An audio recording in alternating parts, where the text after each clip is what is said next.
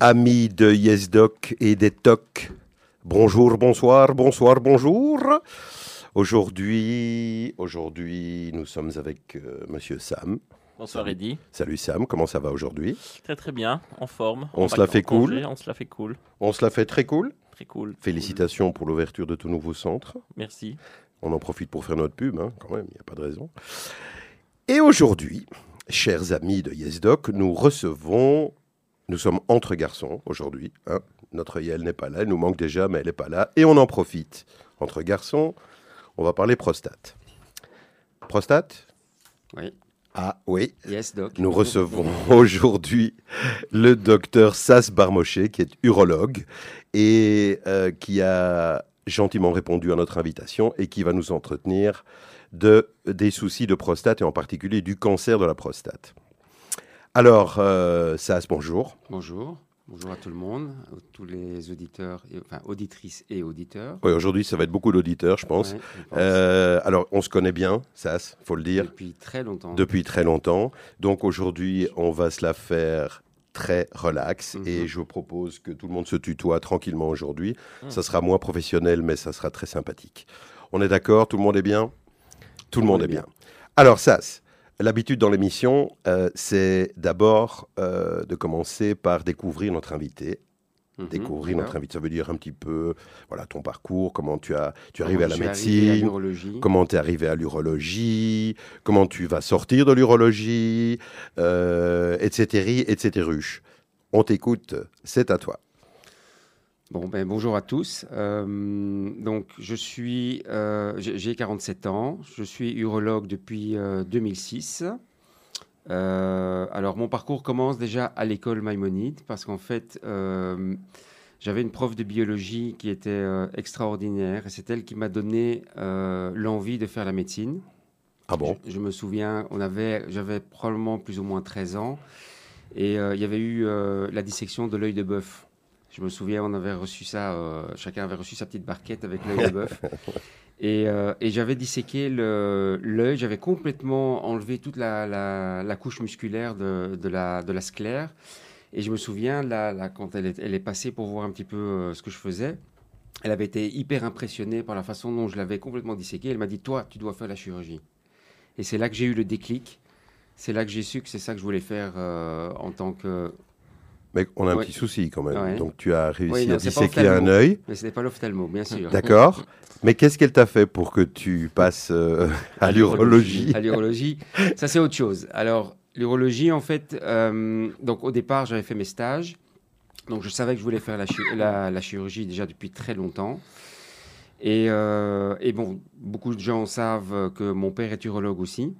Mais c'est pas pour ça que j'ai choisi l'urologie.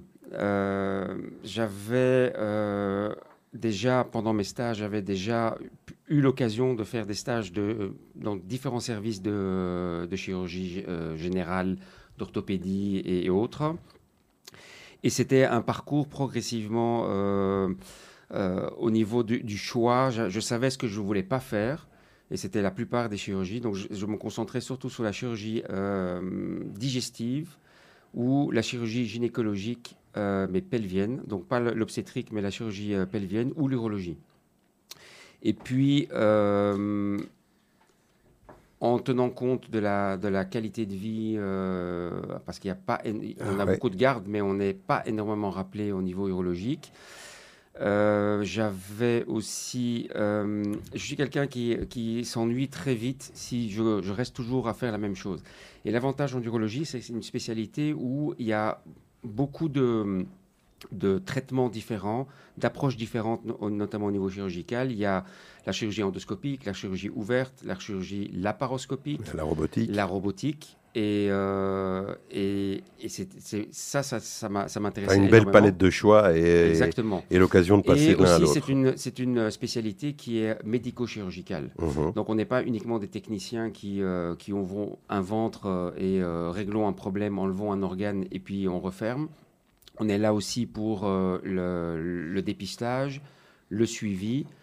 Euh, et on suit à la fois, parce que les, gens ignorent, mais l'urologie, c'est une spécialité aussi euh, pour les femmes. et les enfants. Donc, euh, je m'occupe aussi d'enfants, mais pas la grosse chirurgie. Je m'occupe surtout de la chirurgie scrotale et les circoncisions. Ça, j'en fais pas mal. Et, bon? oui. bon? Et, chez les femmes, évidemment, bien sûr, elles ont aussi des vessies et, euh, et des reins. Donc, euh, elles ont aussi les pathologies euh, rénales, euh, de tu- les tumeurs et les, et les, et les calculs dans les voies urinaires Mhm. et les tumeurs de vessie. Donc, on, les- on traite ça également, l'incontinence urinaire chez la femme. Donc, c'est une spécialité quand même assez hétérogène et qui permet vraiment de, de se, même à la limite de se subspécialiser. Ah oui, évidemment. Euh, mais bon, moi je suis plus, euh, moi, je, moi je fais un peu de tout, donc j'aime bien vraiment faire de tout. Donc je fais de, de l'oncologie, je fais de la, la- la- de la chirurgie de l'incontinence, un peu de pédiatrique. Mhm. Donc voilà. Ok, donc euh, un parcours euh, qui a démarré avec un œil Qui a de démarré bœuf. très tôt Un parce de qu'en bœuf, fait, ouais. euh, euh, Eh ouais. le souvenir que j'ai encore, c'était euh, bon. L'avantage d'avoir un père euh, chirurgien, c'est qu'on peut très vite euh, mettre la main à la pâte. Donc je me souviens encore, j'avais euh, j'avais oui. fini la réto. À la Ouais. J'avais fini la réto et, euh, et j'étais en salle d'op pour j'avais assister. 17 J'avais 17 ans, j'allais avoir bientôt 18 ans et j'avais, euh, j'étais allé pour la première fois à Cavel Mhm. Pour assister. euh, je m'étais brossé d'ailleurs, donc c'était la première fois que je me, je me brossais, donc il fallait apprendre comment euh, se désinfecter les mains convenablement. Et j'étais euh, allé voir mon père euh, opérer une, un myline. Donc c'est une adénomectomie, donc c'était, pour les gens qui l'ignorent, c'était la chirurgie euh, ouverte pour euh, l'adénome de la prostate, donc la... Une hypertrophie. Une hypertrophie. bénigne. Ouais. de la prostate. Et c'était une intervention qui saigne beaucoup. En général, ça perdait au moins un demi-litre euh, au minimum. Et donc, euh, j'avais 17 ans et demi et je me souviens que euh, j'étais à la table, euh, j'instrumentais. Je connaissais même pas les instruments. Et je me souviens que euh, mon père m'avait demandé Tu veux palper la prostate? J'ai fait bah, pff, incrédule, oui. Et je me souviens qu'il avait pris la main, il m'avait enfoncé la main jusqu'à la moitié de l'avant-bras dans le, le- le- le ventre du patient. Ça avait été hyper impressionnant et j'ai su que c'est ça que je veux faire. Voilà, donc chez les Barmochés, On, est urologue de père en fils. Oui, ça va Euh, s'arrêter parce que. Votre ancêtre était d'ailleurs, je pense, l'urologue du roi Salomon. C'est- juste, hein à, à l'époque du premier temple. Je- Peut-être. bon, Ce qui est Bref. étonnant, c'est qu'on on dit toujours que l'urologie, c'est une histoire d'hommes. Et donc, bon, on sait que ça se travaille aussi à- au Chirec à Delta. Et cette année, ce qui m'a vraiment frappé, c'est le nombre d'étudiantes, femmes, en Ah, urologie. c'est- la, par la force des choses parce que euh, la proportion de, de femmes en médecine est beaucoup plus importante que, que, que oui, le ratio, est, le On est ratio à plus ou homme-femme moins à est... 70-30, je pense, Ouais, voire peut-être même plus. ouais, ouais. Et donc, à un moment donné, c'est clair, c'est clair que euh, ça va se féminiser de plus en plus. Alors, il y a, c'est moins rapide que dans les autres chirurgies, mais il y a de plus, de plus en plus. Ici, oui, c'était frappant. hein. Beaucoup, de plus en plus. On a eu, on a eu euh, une, une assistante en urologie euh, à Delta la- l'année précédente. On en a encore une maintenant. Il y en avait trois, non?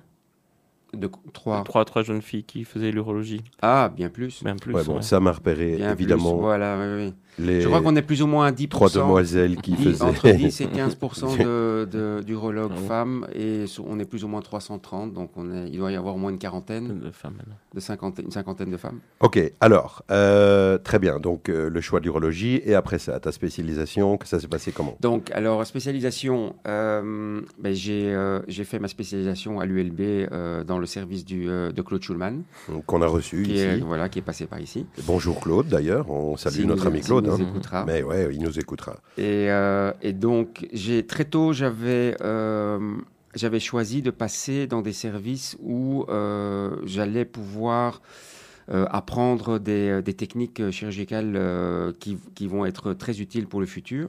Et donc, j'avais déjà, euh, quand j'étais interne en quatrième doctorat, j'avais eu la chance de passer à Charleroi chez un, un chirurgien digestif qui était extrêmement euh, doué, qui était euh, Santi Azagra, Mhm. qui était à Brugman, Oui, tout à fait. qui m'a vraiment montré les bases de la laparoscopie. Et de là, j'ai pu euh, vraiment euh, me lancer en laparoscopie. Donc, à ce moment-là, en- dans les années 2000, quand j'ai commencé ma formation de chirurgie, la laparoscopie, la laparoscopie commençait à se développer en urologie. C'était déjà en chirurgie digestive euh, bien implanté, mais pas en urologie. Mhm.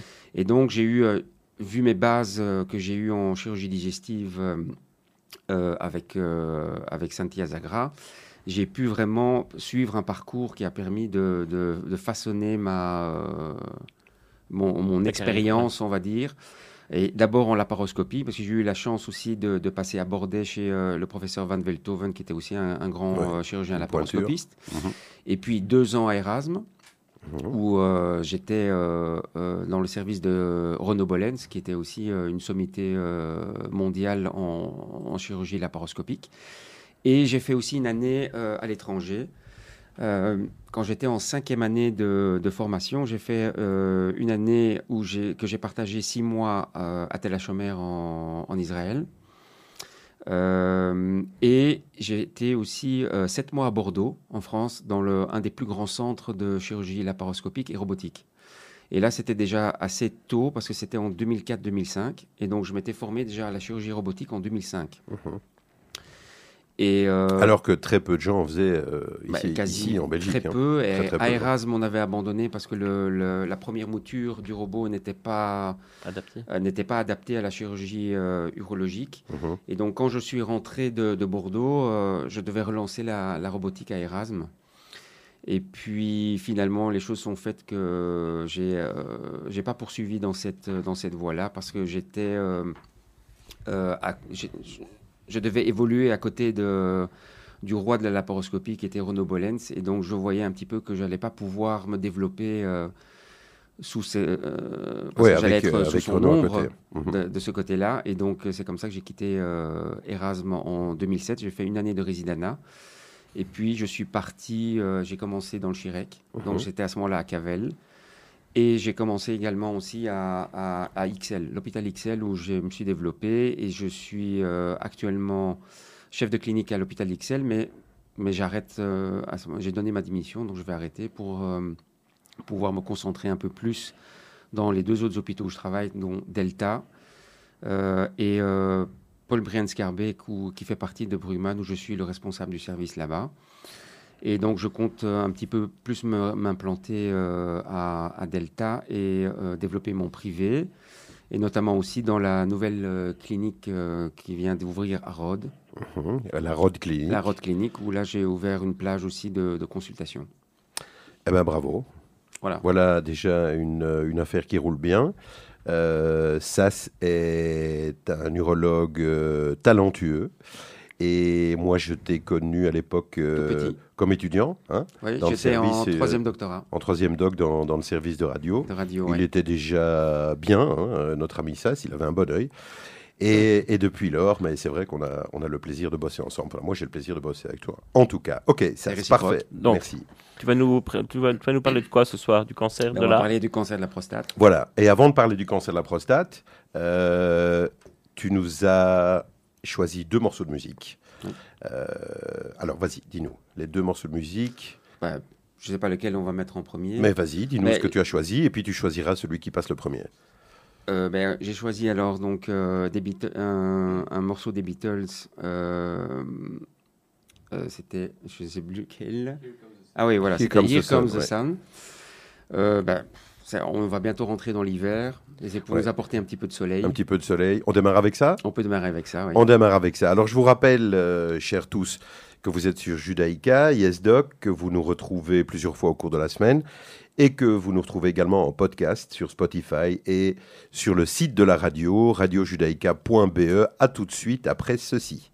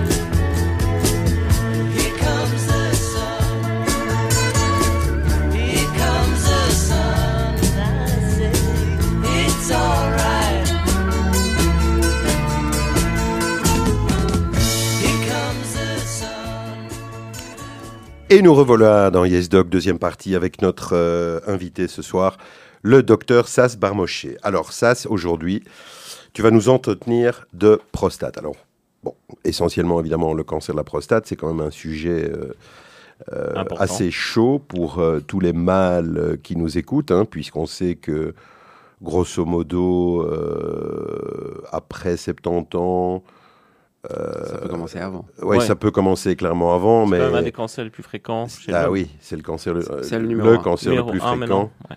Et donc, euh, clairement, c'était un sujet qu'on ne pouvait pas éviter.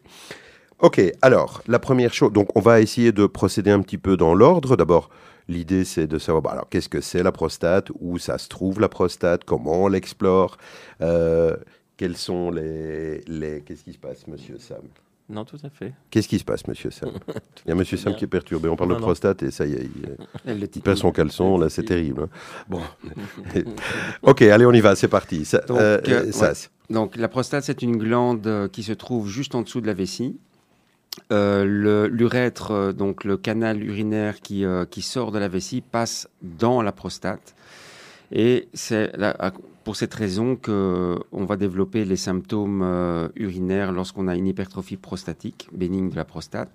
Alors il y a deux grandes pathologies. Parce que ça comprime, Ça comprime l'urètre et donc ça, empêche euh, une miction Ouais. euh, satisfaisante. Oui, alors d'abord, donc à quoi sert la prostate? C'est une glande en fait qui va euh, participer dans la production du liquide spermatique.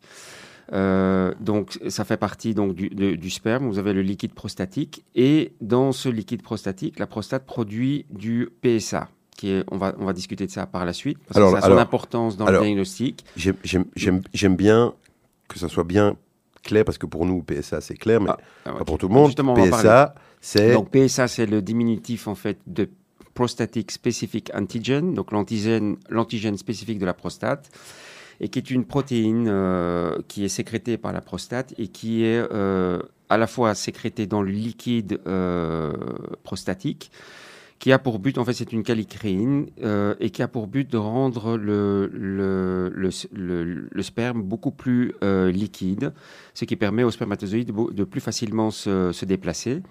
Et une partie de ce PSA passe dans le sang. Et c'est ça qu'on va, c'est cette protéine qu'on va doser dans le sang lorsqu'on fait le dépistage du cancer de prostate. Alors, euh, ça, c'est déjà un point important, Mhm. le PSA.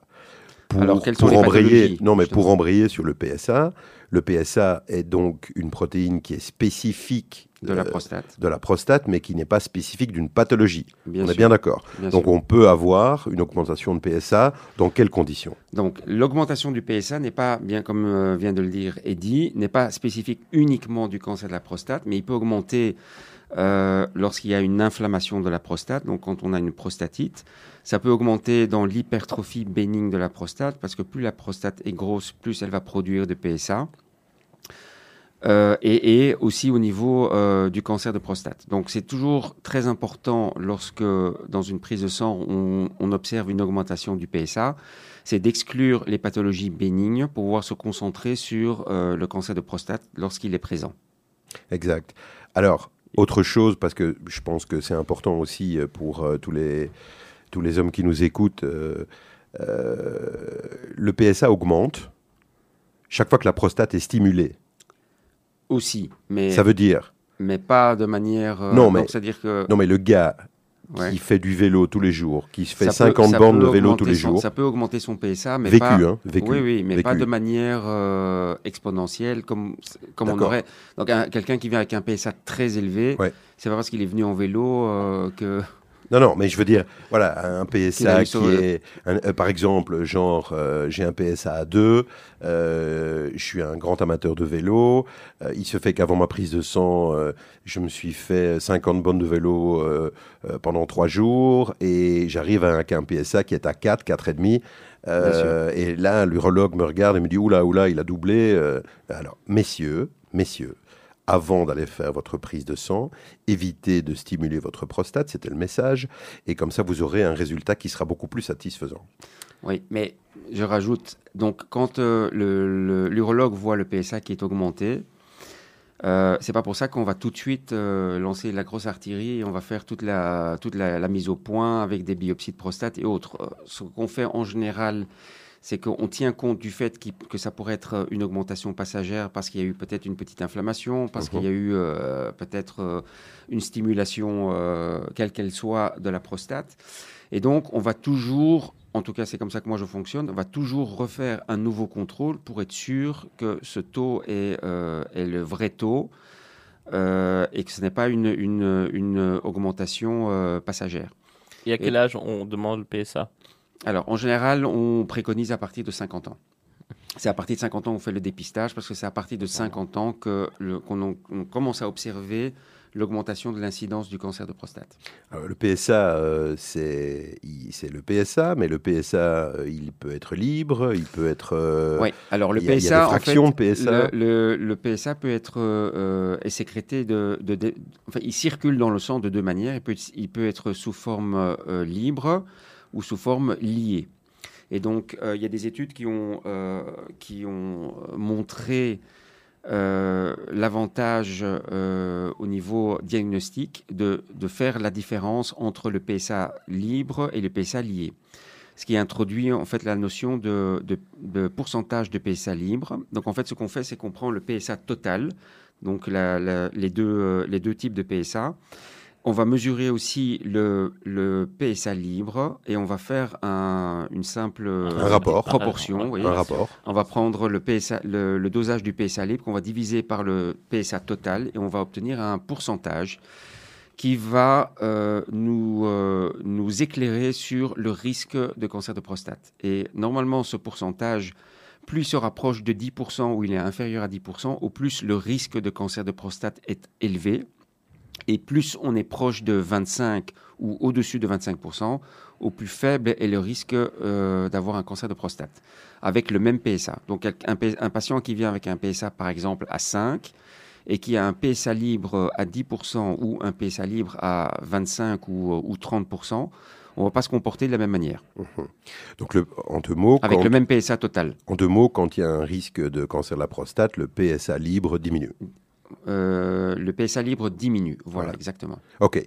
Alors, en termes le de PSA dépistage. total Ouais. augmente. Et le PSA total augmente. Oui, oui, on est d'accord. Donc c'est une euh, relation inversée. Tout à fait. Donc en Belgique, c'est le, le- le cancer numéro 1 chez l'homme. Donc en Belgique, oui, effectivement, c'est le cancer numéro un. Il y a à peu près en Belgique, euh, j'ai vérifié les statistiques, les dernières qui sont sorties, c'est en 2019, parce qu'après il y a eu le Covid, donc c'était Ouais. un peu plus compliqué. Mais en 2019, euh, il y a plus ou moins 10 000 cas qui sont détectés par an en Belgique. Euh, donc c'est le cancer numéro un, mais c'est pas le premier cancer qui tue. Ah non. Donc ça, c'est l'avantage euh, au niveau euh, de, de ce cancer, c'est que si on devait en avoir un dans la, dans la vie, il, va- il vaut mieux avoir le cancer de prostate. Donc à peu près euh, par an, il y a 1500 personnes qui, qui décèdent du cancer de prostate. Mais ce ne sont pas les mêmes En Belgique, qui- hein, on en. Belgique, oui. Ce ne sont Belgique, pas les mêmes qui- chez qui on a diagnostiqué la même année. Parce que le, le taux de survie à 5 ans du cancer de prostate, il est un des plus, des plus élevés, il est de près de 97%. Ouais. Et donc, les- le cancer de prostate est le premier cancer et suivent derrière euh, le cancer du, euh, du Poumon. poumon, et, du, et le colorectal. Mhm. Et le cancer du poumon, il y a à peu près euh, 5000, euh, plus, entre plus ou moins 5500 cas qui sont dé- détectés par an. Et cancer euh, colorectal, à peu près euh, proche de 4000. Mais la mortalité n'est pas la même. Non, non, Donc, euh, j'ai vérifié, la, la mortalité à 5 ans du cancer du poumon, c'est 23%. Enfin, la survie, pardon. La, survie. ouais, ouais. Peut-être- Enfin, on est au-dessus prostate. Et le colorectal, le colorectal 30%. OK. Prostate. Alors, en termes de dépistage, on a parlé du. du- euh, comment est-ce qu'on comment est-ce qu'on explore une euh, cliniquement? Alors, Qu'est-ce qu'on a comme arme à disposition? Oui, alors d'abord, il faut par la position de la prostate au niveau anatomique, il y a euh, qui euh, que 50 ans euh, connaissent le toucher rectal. Donc il y a un accès en fait à, à, la prostate via le ce qui permet alors de faire le toucher rectal. Et donc les deux examens fait que l'on fait lorsqu'un patient vient pour un dépistage de la prostate, c'est le le PSA, donc là pas discuté, et le toucher rectal. Et les deux, Qu'est-ce qu'on cherche le- au toucher rectal, en fait, on palpe la partie postérieure de la prostate qui, qui, euh, qui bombe en fait dans le rectal. Avec le, le- le toucher, on va euh, évaluer approximativement le- son volume.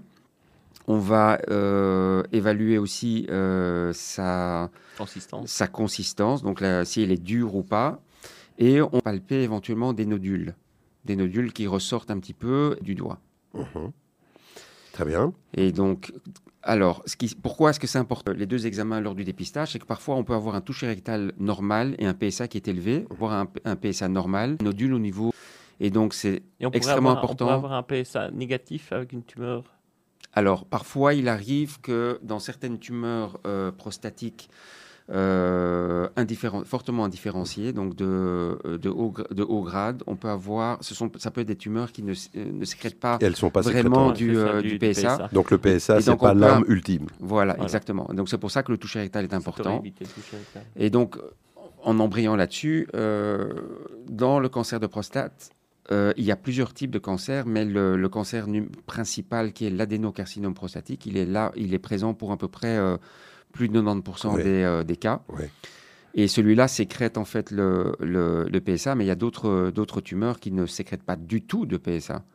Et donc les, les tumeurs euh, carcinoïdes, le, le, le carcinome épidémoïde de la prostate euh, et le, le, le- le sarcome prostatique qui ne sécrète pas du tout de PSA. Et donc ça peut être une tumeur. Et donc ça, c'est le toucher rectal qui permet de, De, de le détecter ouais. parce qu'en général, on le détecte tardivement.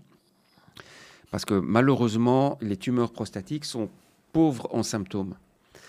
Et euh, la plupart des gens qui viennent nous voir en consultation euh, d'urologie et qui, euh, qui viennent avec des symptômes urinaires pensent qu'ils ont le cancer de prostate. Or, ce n'est pas la, la symptomatologie du cancer de prostate. Malheureusement, le cancer de prostate est totalement asymptomatique. Et du coup, c'est la raison pour laquelle que le dépistage est important, parce que les patients peuvent être porteurs du cancer sans le savoir. Et quand ils ont des symptômes, Et donc, quand les gens ont des symptômes, et notamment les symptômes urinaires, euh, de, de voir la nicturie, donc devoir se lever la nuit, la polacurie, se lever, aller souvent la journée, le- la dysurie, donc le débit urinaire qui est faible. Trouble la sensation- trouble. Non, les troubles d'érection, c'est pas, pas spécifique. Ah, c'est marrant parce qu'ils en parlent pas mal. Pas Ouais, toujours. c'est- cité quand même. C'est Oui, cité, mais hein, je veux dire. Enfin, oui. c'est pas spécifique. Mais il n'y a rien qui est Mais- mais ce spécifique. hein. Il y a rien que qui est spécifique. C'est aussi c'est lié à l'âge. Donc le patient qui vient te voir pour une hypertrophie, c'est un patient qui a déjà plus de 50 ans et donc il a plus de risques d'avoir Des troubles d'érection. Donc euh, donc c'est pas spécifique du, euh, de l'hypertrophie. Arrête de me regarder de comme ça, ça, me- prostate. ça me gêne. Et donc toute cette symptomatologie, c'est une symptomatologie, symptomatologie de l'hypertrophie bénigne de la prostate, qui est l'autre grande maladie euh, de la prostate. Oui, donc en fait, en gros, la prostate, pour faire simple, elle est composée de trois zones. Hein Oui. La zone périphérique, qui est donc euh, la, Qui est la zone qui- qui- dans, laquelle, dans laquelle euh, la plupart des cancers de prostate se développent. 75% À à, peu la près louche. 70%, oui. Et il y a la partie centrale qui est la partie qui va euh, s'hypertrophier et qui va donner la symptomatologie de, la maladie ouais. bénigne de compression. Euh, et euh, on là, plus ou moins euh, 30% des. Voilà, euh, c'est ça. et alors, il y a aussi une partie euh, de la prostate qui est le lobe médian qui va souvent se, se- aussi se développer et qui va euh, se développer en direction de la vessie. Donc, il va y avoir une protrusion du lobe médian dans la, dans la vessie et ça va provoquer aussi des symptômes obstructifs assez importants. Voilà, donc en fait, le- la symptomatologie euh, que la plupart des hommes présentent après un certain âge, euh, je dis un certain âge parce qu'il n'y a pas de normes, euh, ce sont des troubles mictionnels et ça n'est absolument pas typique d'un cancer de la Pas prostate. du tout. Voilà. Alors, Ça, pour rendre les choses encore plus compliquées, c'est qu'on peut avoir aussi une hypertrophie et dans l'hypertrophie développer un cancer de prostate. Exactement, tout à fait. Ouais. Ok, ça, ça me paraît ouais. clair. Et Ouais, plus- non, Sam, plus on l'a- on plus on l'attrape jeune, plus il est agressif, comme la plupart des cancers. La plupart du temps, oui, mais c'est pas c'est pas automatique. Ça, on va en discuter après. Très bien. Le glissone. Alors, une fois qu'on a son PSA, on a euh, le toucher rectal, tu t'es fait une idée, euh, Donc, tu si as un doute, si on a détecté tu es ennuyé, qu'est-ce que tu fais Donc à partir de 50 ans, c'est une fois par an.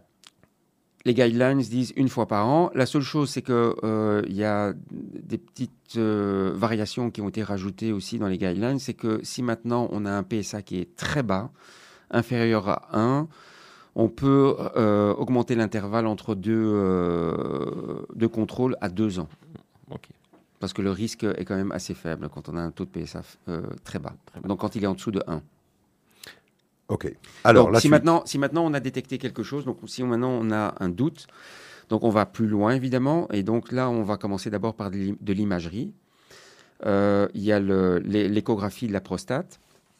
Euh, Il y a l'échographie classique qu'on faisait jusqu'à il, y a un- il y a certain temps. Non, mais qu'on fait toujours. hein. Oui, mais euh, il y a, y a l'hyper- le- on, va, on va en discuter On va en après. discuter. Mais donc l'hy- l'hyper- Ton dada. le, Mon dada. pardon, oui, le ton dada. Bon, dada. Donc il y a l'échographie classique qu'on a dans, dans nos cabinets en général de consultation qui permet de, de- déjà de- d'évaluer le volume de la prostate et de voir s'il y a des zones suspectes euh, au niveau prostatique. Euh, on peut aller un peu plus loin avec la résonance magnétique qui permet aussi d'être beaucoup plus précis que l'échographie classique et permet de voir s'il y a des zones suspectes euh, euh, qu'on pourrait éventuellement biopsier. Et depuis peu, à, à Delta, on, a le service de radiologie, et ça, c'est Eddie pourrait en parler. Ah bah oui. Le service de radiologie a acquis un, un é- un échographe de, de haute fréquence qui permet de voir nettement mieux, euh, avec une, une grande euh, précision, la prostate et qui permet de détec- détecter beaucoup mieux que l'échographie classique des zones suspectes qu'on pourrait éventuellement euh, biopsier si nécessaire. Donc tous les hôpitaux n'ont pas encore accès Non, à cet je pense qu'à. Bruxelles, Delta est le seul hôpital. En fait, euh, pour la petite histoire, euh, le, le fabricant de cette machine, qui est un fabricant canadien, euh, a au début été lui-même, donc à travers euh, ses commerciaux, euh, démarché des imageurs qui, sont, qui étaient spécialisés dans la prostate. Et donc, euh, nous, euh, nous avons eu la chance, enfin le, plaisir en tout cas, de, recevoir à l'époque un des représentants de, cette firme qui nous a présenté la machine. On était assez enthousiastes. On a transmis notre enthousiasme aux instances dirigeantes de la maison et c'est comme ça qu'on a pu acquérir cette machine. En l'occurrence, euh, on est trois à travailler sur cette machine.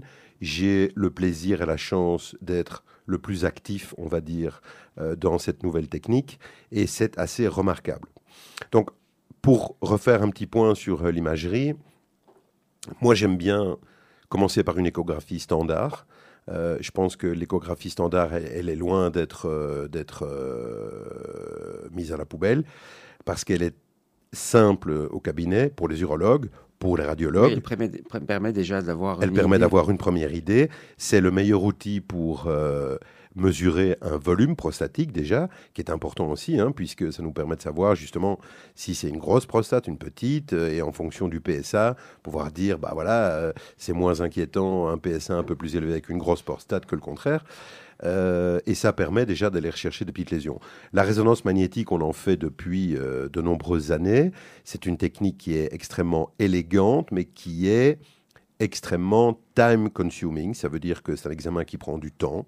Et les délais aussi sont très Les longs. délais d'attente, malheureusement, euh, sont extrêmement longs parce que, comme vous savez tous, euh, le nombre de machines que nous avons en disposition est insuffisant.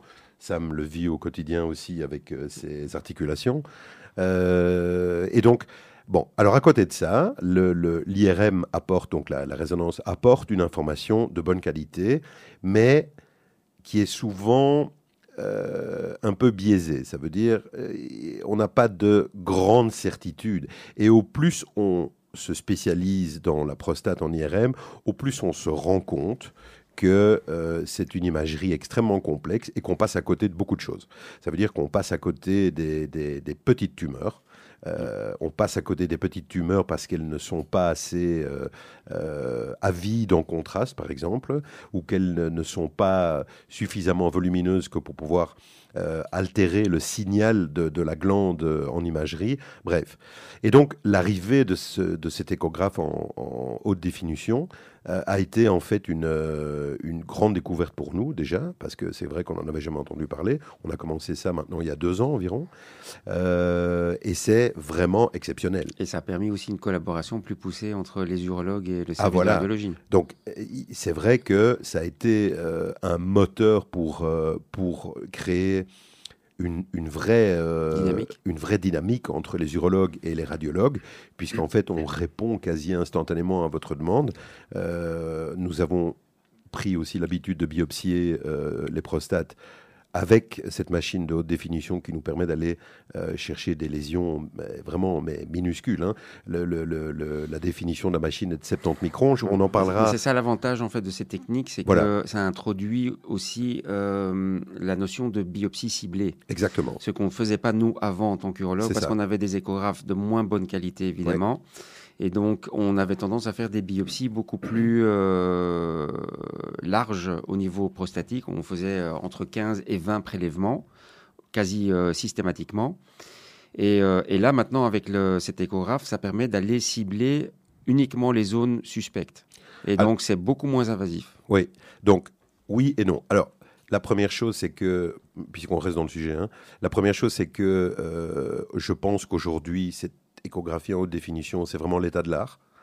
C'est l'état, et c'est ce qu'on est en train d'essayer de prouver. On, participe à une étude internationale qui, euh, qui, qui j'espère, va nous permettre de prouver que cette machine est au moins aussi performante que la résonance magnétique, voire plus. Euh, ça nous permet, comme tu as très justement dit, d'aller directement dans les zones cibles qu'on repère, mais ça nous permet aussi euh, d'explorer tout le reste de la prostate de manière euh, systématique, puisque euh, on pas, on, a gardé vos bonnes habitudes, à savoir l'exploration systématique de la glande qui permet d'aller chercher des lésions, même minuscules et, et non visibles, mais qui vont impliquer des, un comportement clinique. Ça veut dire, euh, même dans des zones où on pense qu'il parfois il n'y a rien du tout, on va trouver un tout petit truc et du coup, ça va évidemment modifier la manière de faire de l'urologue. Bon, voilà. Maintenant, la parole est à Sas. Euh, on Donc, était une dans fois qu'on a fait les, les biopsies, donc après l'imagerie, on, a fait, on, On fait les biopsies. de prostate. Et, et ça nous ramène des que, est-ce résultats. que ça fait mal une biopsie de prostate? Alors, ça dépend comment c'est fait. Euh, C'est les questions que les gens se posent. mais moi, je fais une anesthésie locale. Ouais, voilà, nous aussi. Donc, j'endo- j'endors euh, la prostate. Donc, c'est Alors, avant, c'était fait euh, par l'ancienne génération d'urologues. C'était fait euh, à vif. Les gens étaient beaucoup plus euh, résistants, visiblement. Et, euh, mais là, maintenant, la nouvelle génération, donc, euh, je pense, au moins, à mon avis, d'ici, depuis plus de 15 ans, 20 ans, on fait une anesthésie locale.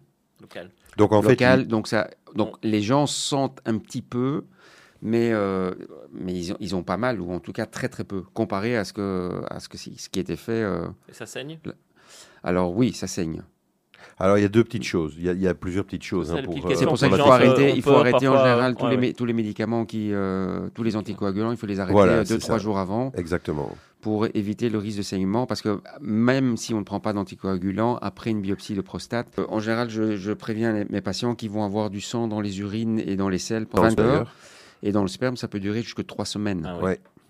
Ouais. Entre le, le- le- l'anesthésie, euh, en fait, euh, le- le- la prostate est entourée d'un réseau euh, nerveux qui est vasculaire assez- et nerveux. vasculaire et nerveux qui est très conséquent. Et l'idée, c'est d'aller euh, injecter un petit peu de, de, d'anesthésie Ah ouais, transrectale. Transrectal. Oui, oui, Donc l'échographie, pour faire les, pour faire les prélèvements, c'est une échographie transrectale, c'est évidemment. ça. Voilà. Parce que là, on est directement sous la, la partie, la face postérieure de la prostate. Il y a d'autres techniques. hein. On, peut, on peut aussi y aller par voie périnéale. Oui, mais c'est plutôt, c'est plus rare. C'est, Alors, vraiment très très rare. Ça demande évidemment d'autres euh, d'autres capacités.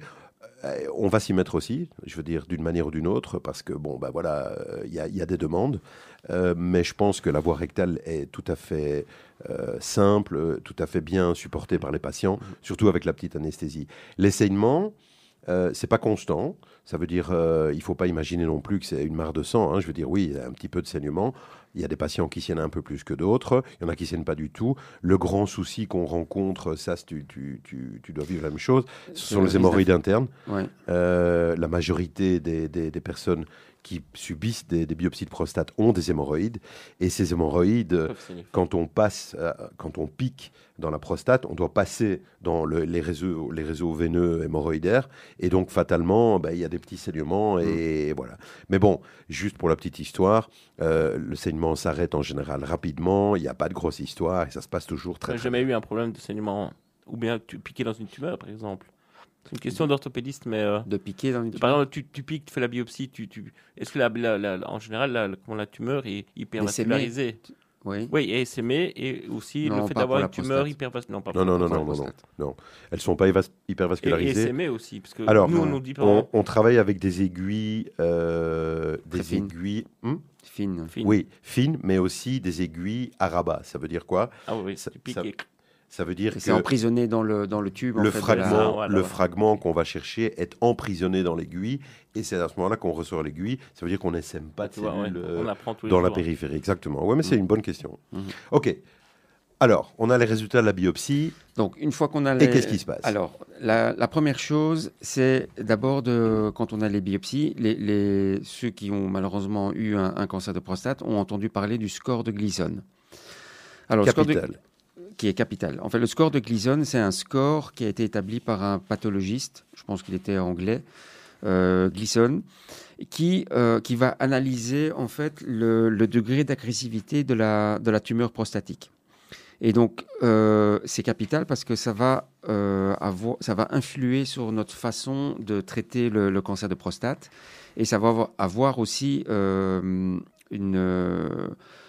ça va nous donner une indication sur l'agressivité de la tumeur et donc du coup l'évolution qui va être beaucoup plus rapide dans les tumeurs agressives. Et donc le score de Gleason, c'est un score qui va de 6 à 10. Et lorsqu'on a un score de Gleason 6, c'est ce qui a de moins agressif et donc à évolution extrêmement lente. Et quand on a un score de Gleason 10, là c'est extrêmement agressif. C'est les, les tumeurs les plus agressives. Et donc, celles-ci évoluent extrêmement rapidement. Donc, on aura tendance à être beaucoup plus agressif chez les patients qui sont porteurs d'un cancer euh, Gleason 10 qu'un gl- un Gleason 6. D'ailleurs, depuis quelques années, à peu près une dizaine d'années, les patients qui ont un, un score de Gleason 6, on a introduit une nouvelle notion qui est la surveillance active Ah, bravo, c'est là que je voulais en arriver. Très qui est la surveillance active. Et donc, ce sont des patients qui, qui sont suivis régulièrement, parce que ça veut dire surveillance, et on, a, on dit bien active, donc ce pas des patients qu'on laisse partir dans la nature et qui reviennent euh, cinq ans après. On les revoit, donc c'est une espèce de contrat qu'on fait avec le patient. On doit les revoir régulièrement, donc quasi tous les trois mois avec des PSA. Euh, on doit éventuellement refaire des biopsies euh, quelques mois, voire euh, un an après, pour évaluer si c'est bien un, un Gleason 6 qui, est présent et que c'est pas une sous-stadification, c'est-à-dire que c'est un faux 6, c'est éventuellement un 7, et, euh, mais qu'on a sous-évalué. Mhm. Et donc, euh, et ça permet de voir aussi si, par rapport au nombre de biopsies euh, qu'on avait eu positives euh, lors de la première biopsie, lorsqu'on fait une deuxième biopsie de contrôle, s'il y a plus de biopsies qui, qui reviennent positives, c'est qu'il y a une évolution, donc c'est que la lésion s'étend plus dans la prostate. Et donc, cette surveillance active a permis d'éviter des interventions euh, inutiles. Avant, il y a plus de 20 ans, avant, dès que quelqu'un avait un cancer de prostate, que ce soit automatiquement, ils avaient un traitement euh, chirurgical ou éventuellement euh, la radiothérapie. Ça, on parlera de ça après pour les, traitements. Mais donc, ce score de Gleason est, extrêmement important. Et dans le score de Gleason, parce que c'est important d'expliquer aux gens, c'est une addition de deux chiffres. Et donc, euh, quand on regarde, on dit souvent score de Gleason 7, par exemple, et vous avez une parenthèse après, euh, vous avez deux chiffres. C'est l'addition, par exemple, pour un 7, c'est un, Gleason 3 plus 4, ou un 4 plus 3. Et euh, c'est un langage codé, en fait. Donc, ça a son importance. Un langage codé qui, euh, qui est international. Donc, n'importe quel urologue dans n'importe quel euh, pays comprend tout de suite ce langage codé. Et qu'est-ce que ça veut dire? En fait, le cancer de prostate est un cancer qui est très hétérogène. On a plusieurs types de populations avec des agressivités différentes qui peuvent euh, coexister dans la même tumeur. Quand on parle de population, c'est population cellulaire. hein. Cellulaire, oui. Population cellulaire euh, cancéreuse avec des agressivités différentes. Et donc, la- euh, l'avantage du score de Gleason, c'est qu'il euh, global, donc le, le chiffre global qui va de 6 à justement euh, de, tenir compte de cette hét- hétérogénéité. Et donc, dans la parenthèse, on a les, deux, les deux chiffres qui sont en fait les, les deux populations les plus représentées dans la, dans la tumeur. Donc, le premier chiffre de la parenthèse, c'est la, la tumeur, c'est le degré d'agressivité de la tumeur, enfin de la lésion ou de la population T, et donc la population majoritaire. Et c'est elle qui va évidemment influer sur l'évolution de ce cancer. Et le deuxième chiffre, c'est la deuxième population la plus représentée. Et donc, on fait l'addition de ces deux chiffres et ça nous donne le chiffre global. Et donc, quand par exemple, on a un score de Gleason 7 où on a du 3 plus 4 ou du 4 plus 3, c'est pas la même chose. Parce que le premier chiffre dans le 3 plus 4, c'est un, un- c'est le, c'est un, un 3 qui est, euh, par exemple, dans le glycone 6, c'est du 3 plus 3. Ça, ça veut dire que c'est une tumeur qui est, euh, Peu agressif. qui est, mais oui, mais qui est homogène. Parce Exact. qu'on n'a que du, du pattern 3. Mais par contre, quand on a du 3 plus 4, ça veut dire qu'on a principalement du pattern 3 et on a un peu de pattern 4. Mais dans le, euh, dans le 4 plus 3, on a déjà un pattern qui est plus agressif parce qu'on a principa- principalement du 4. Et donc, un- quand on dit globalement le score de Gleason est de 7, il faut faire la différence entre du 3 plus 4 ou du 4 plus 3. Tout à fait, c'est clair. Très bien. OK. Donc, euh, on a déjà bien compris que les patients qui présentent un Gleason 6 vont bénéficier d'une surveillance active. Euh, et alors, pour les autres maintenant, parce que bon, on a, on a notre diagnostic, on arrive au traitement. quand on, a, quand on a fait le diagnostic du cancer, on doit maintenant, pour euh, prendre une décision euh, thérapeutique, on doit s'assurer du fait euh, de la...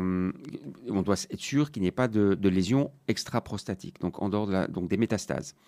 Donc, on va faire, une fois qu'on a fait le diagnostic, on va faire un bilan d'extension qui d'abord commence euh, par une scintigraphie osseuse, parce que c'est dans les os que les, les- les Métastases. cellules euh, prostatiques vont se, euh, se mettre en Métastasier le plus premier, souvent. ouais. vont se mettre en premier. Et on va faire également un scanner abdominal pour euh, éventuellement euh, détecter des, des métastases dans les tissus mous. Et donc principalement dans les ganglions. Donc les, les ganglions au niveau euh, euh, ilio-obturateur, c'est le premier relais euh, des, euh, des métastases euh, dans les tissus mous. Et donc, en faisant le scanner abdominal et la scintigraphie osseuse, on va pouvoir déjà détecter les, premières métastases.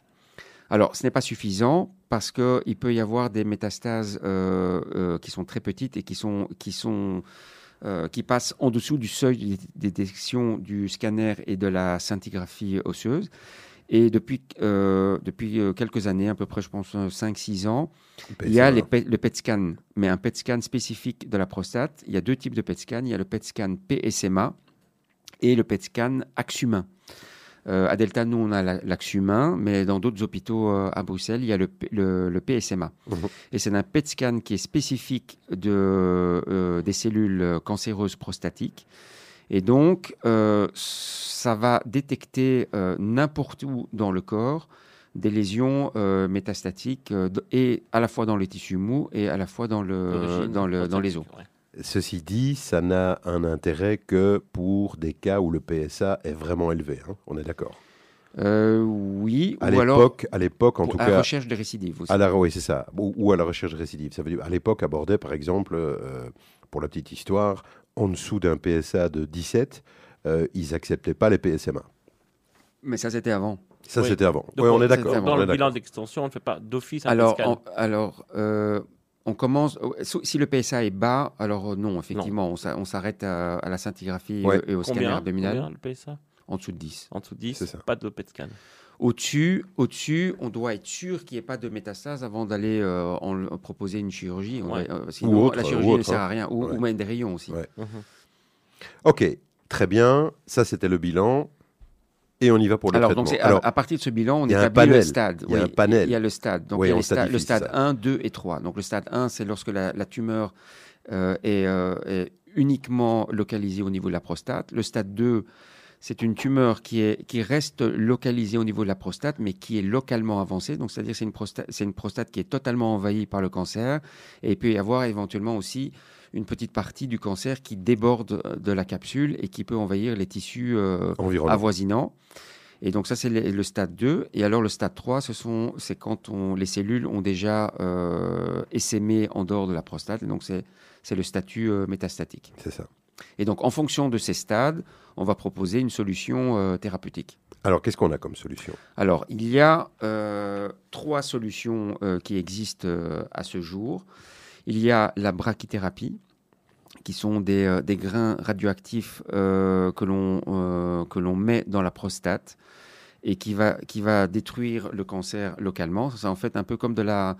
De la, c'est de la curithérapie, c'est la curithérapie, un peu comme une espèce de radiothérapie mais localisée. Pour la thyroïde, comme la- pour la thyroïde. donc, Oui. donc, ça veut dire, ça veut dire, pour que tout le monde comprenne bien, qu'on va aller implanter des, des- des grains radioactifs. Des petits, dans- des petits, no- des petits nodules comme bâtonnets, ça, des petits bâtonnets. des petits bâtonnets radioactifs qu'on va enfoncer dans la prostate et qui vont griller les lésions. Voilà, exactement. Et on doit la mettre dans la tumeur Donc ou on met, on met dans toute la prostate en toute la général. prostate, on met ouais. en général dans toute la parce qu'on sait on sait pas à 100% où se trouve L'extension, le cancer. L'extension, difficile. ça peut Ouais. être toute Ouais. la Bah prostate ça, ou ça ouais. peut être Tout euh, à fait. et, et ce qu'il y a aussi le problème c'est qu'il y a souvent euh, des multiples aussi. Si la prostate n'est pas avoir des, des nodules euh, à droite au niveau de la base et donc on, on prend en général tout. Ok. Donc ça c'est la. brachythérapie et en général on va la, on va la, la réserver pour des cancers peu agressifs, souvent sur les glycone 6 mais les glycone 6 euh, où il y a euh, parce qu'on a parlé de surveillance active mais c'est pas tout donc je vais un petit peu euh, plus nuancer Euh, les patients qui ont 2 3 biopsies ce sont les patients chez qui on va proposer la surveillance mais s'il y a euh, 10 ou 15 biopsies positives Il quand y a une même pas mal la prostate et là, ça demande quand même un traitement. Et donc là, on va, on va privilégier la thérapie. Très bien. Alors, quand on est à des stades. Alors, pourquoi est-ce qu'on. Euh, dans les glycone 6 C'est parce que nous, on a eu l'expérience euh, à Cavel. On, avait, on faisait des brachythérapies et on, dans les glycone 7, 3 plus 4. Et on s'est rendu compte qu'on avait eu quelques patients qui avaient des années après. Et lorsqu'on on, on revenait sur euh, leur euh, c'était des glycone 7. Et donc, euh, le- la brachythérapie dans les glycone 7, on les réservait uniquement aux glycone 6. Ok. Et après? Deux autres euh, traitements euh, que- la plupart des gens connaissent, c'est la- soit la chirurgie, soit la euh, radiothérapie avec euh, donc asso- Hum, on va pas proposer ça à tout le monde évidemment. On va privilégier une, une approche par rapport à l'autre en fonction de l'âge du patient. Donc en général, moins de 70 ans, on va euh, privilégier plus la chirurgie et privilégier plus la radiothérapie avec les hormones. Et entre 70 et 75 ans, on va voir en fonction de, de l'état général du patient euh, et de son risque cardiovasculaire, on va proposer l'une ou l'autre. Euh, ça, sont, ouais. ça, ça sont les options traditionnelles. Euh, D'autres possibilités thérapeutiques, on parle aussi euh, des ultrasons euh, à très haute fréquence Oui, Euh, pour, chauffer, pour brûler la, la pour prostate. brûler, pour brûler Oui, le les... problème, c'est qu'il y a un risque quand même assez important d'effets secondaires, et notamment de- d'aller. Euh, l'AIFU, on a peu, très peu, c'est très peu en Belgique. Non, non, il y a Belgique, beaucoup oui. plus en France. Et là, toujours, les gens, beaucoup d'hommes ont peur de la chirurgie radicale de la, de la prostatectomie, peur de, de troubles d'érection importants ou, ou de et pouvoir avoir l'incontinence aussi. Et la- Oui, on va en parler. Mais euh, les- ça a beaucoup évolué avec la chirurgie laparoscopique. Donc les résultats de la continence sont nettement meilleurs. Ouais. Euh, mais ça dépend évidemment du, euh, du chirurgien et de la façon dont il fait sa dissection. On, Alors- on va en parler après. Alors les amis, euh, on va en parler après. On va pas beaucoup en parler après parce que on parle déjà depuis un certain temps. Et malheureusement, euh, on a un timing euh, pour l'émission. Donc voilà, je, je pense que c'est- tout à fait intéressant. Euh, moi, je proposerais éventuellement que on se revoie pour embrayer sur euh, La thérapeutique. La thérapie. Euh, et aussi, euh, je pensais, enfin nous pensions, on en a parlé euh, ensemble, et on se disait que ça serait une bonne idée éventuellement de faire un espèce de sweet mix entre le clinicien, donc l'urologue, et les imageurs, puisque on a vraiment l'habitude, une grosse collaboration, on a l'habitude de travailler ensemble et de faire une, une prochaine session éventuellement aussi avec un, un autre collègue euh, Radiologue. euh, radiologue et on pourrait à ce moment-là faire un, un triple mixte euh, en parlant donc écho, résonance, traitement et, et pouvoir continuer cette discussion. Je, suis désolé, Sas, on, est, on arrive au bout de cette émission. Il y a beaucoup à dire. hein. Il y a Ouais, énormément de choses à dire, il y a c'était des très congrès intéressant. entiers rien que sur la prostate. Mais oui, donc, bien euh, sûr. Ouais. Et donc ici, on a pris le parti euh, de, de, de faire, euh, bah, d'en parler en tout cas, c'est vrai rapidement, mais en, en tout cas euh, d'en parler déjà, euh, de donner une information claire. Et j'espère euh, pour tous ceux qui nous ont Donc, il écoutés. faut simplement retenir que 50 ans, je vais voir mon urologue, un toucher rectal, un PSA. Et puis plus après si et plus- nécessaire. et si c'est- Voilà, plus si c'est- exactement. Merci beaucoup. Euh, tu nous as aussi concocté un deuxième morceau musical. J'espère que celui-là, tu l'as pas oublié. Non, oui, non, c'est Surfing USA des, Surfing USA. Euh, Les- des, des, euh, Beach Boys. Ouais, il avait presque oublié le beach, Non. quand même. hein, c'est, ouais, c'est, je crois qu'il est fatigué, notre ami Sass, aujourd'hui. hein. Ouais. Ok, donc euh, nous recevions aujourd'hui, chers amis, chers auditeurs, nous recevions aujourd'hui Sass Barmochet, le docteur Sass Barmochet, urologue, qui nous a euh, magnifiquement entretenu du, de la prostate et, et du cancer de la prostate. On n'a pas fini d'en parler et on certainement on refera une émission, euh, donc comme je viens d'en parler avec, euh, avec euh, un autre ami radiologue qui viendra nous aider à démêler un peu la situation. Mille merci, Sas. C'était chouette, c'était intéressant. C'était d'abord, c'était très sympa de t'avoir avec nous aussi. Merci à nos Technicien. techniciens qui ont fait ça comme des chefs. Mon ami Sam, qui lui, fidèle au poste.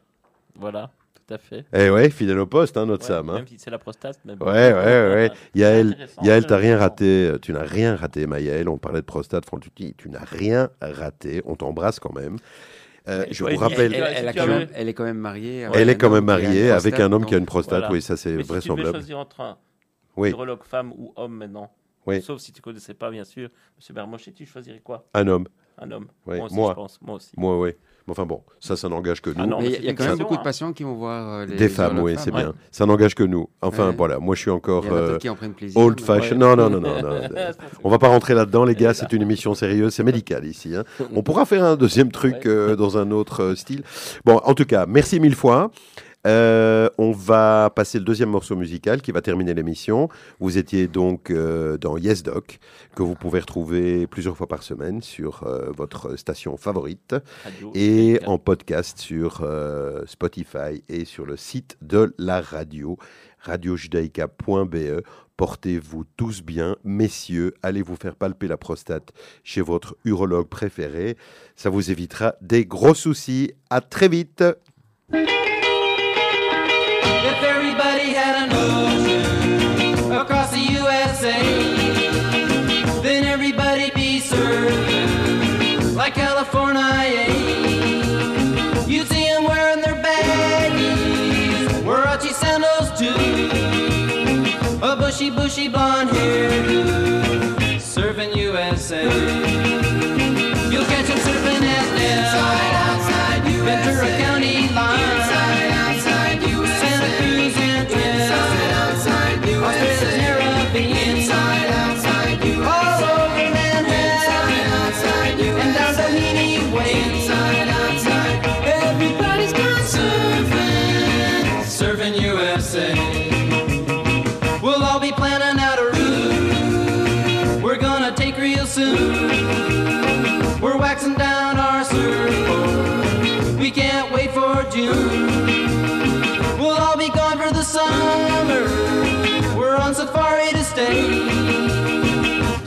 teacher, we're serving, serving USA.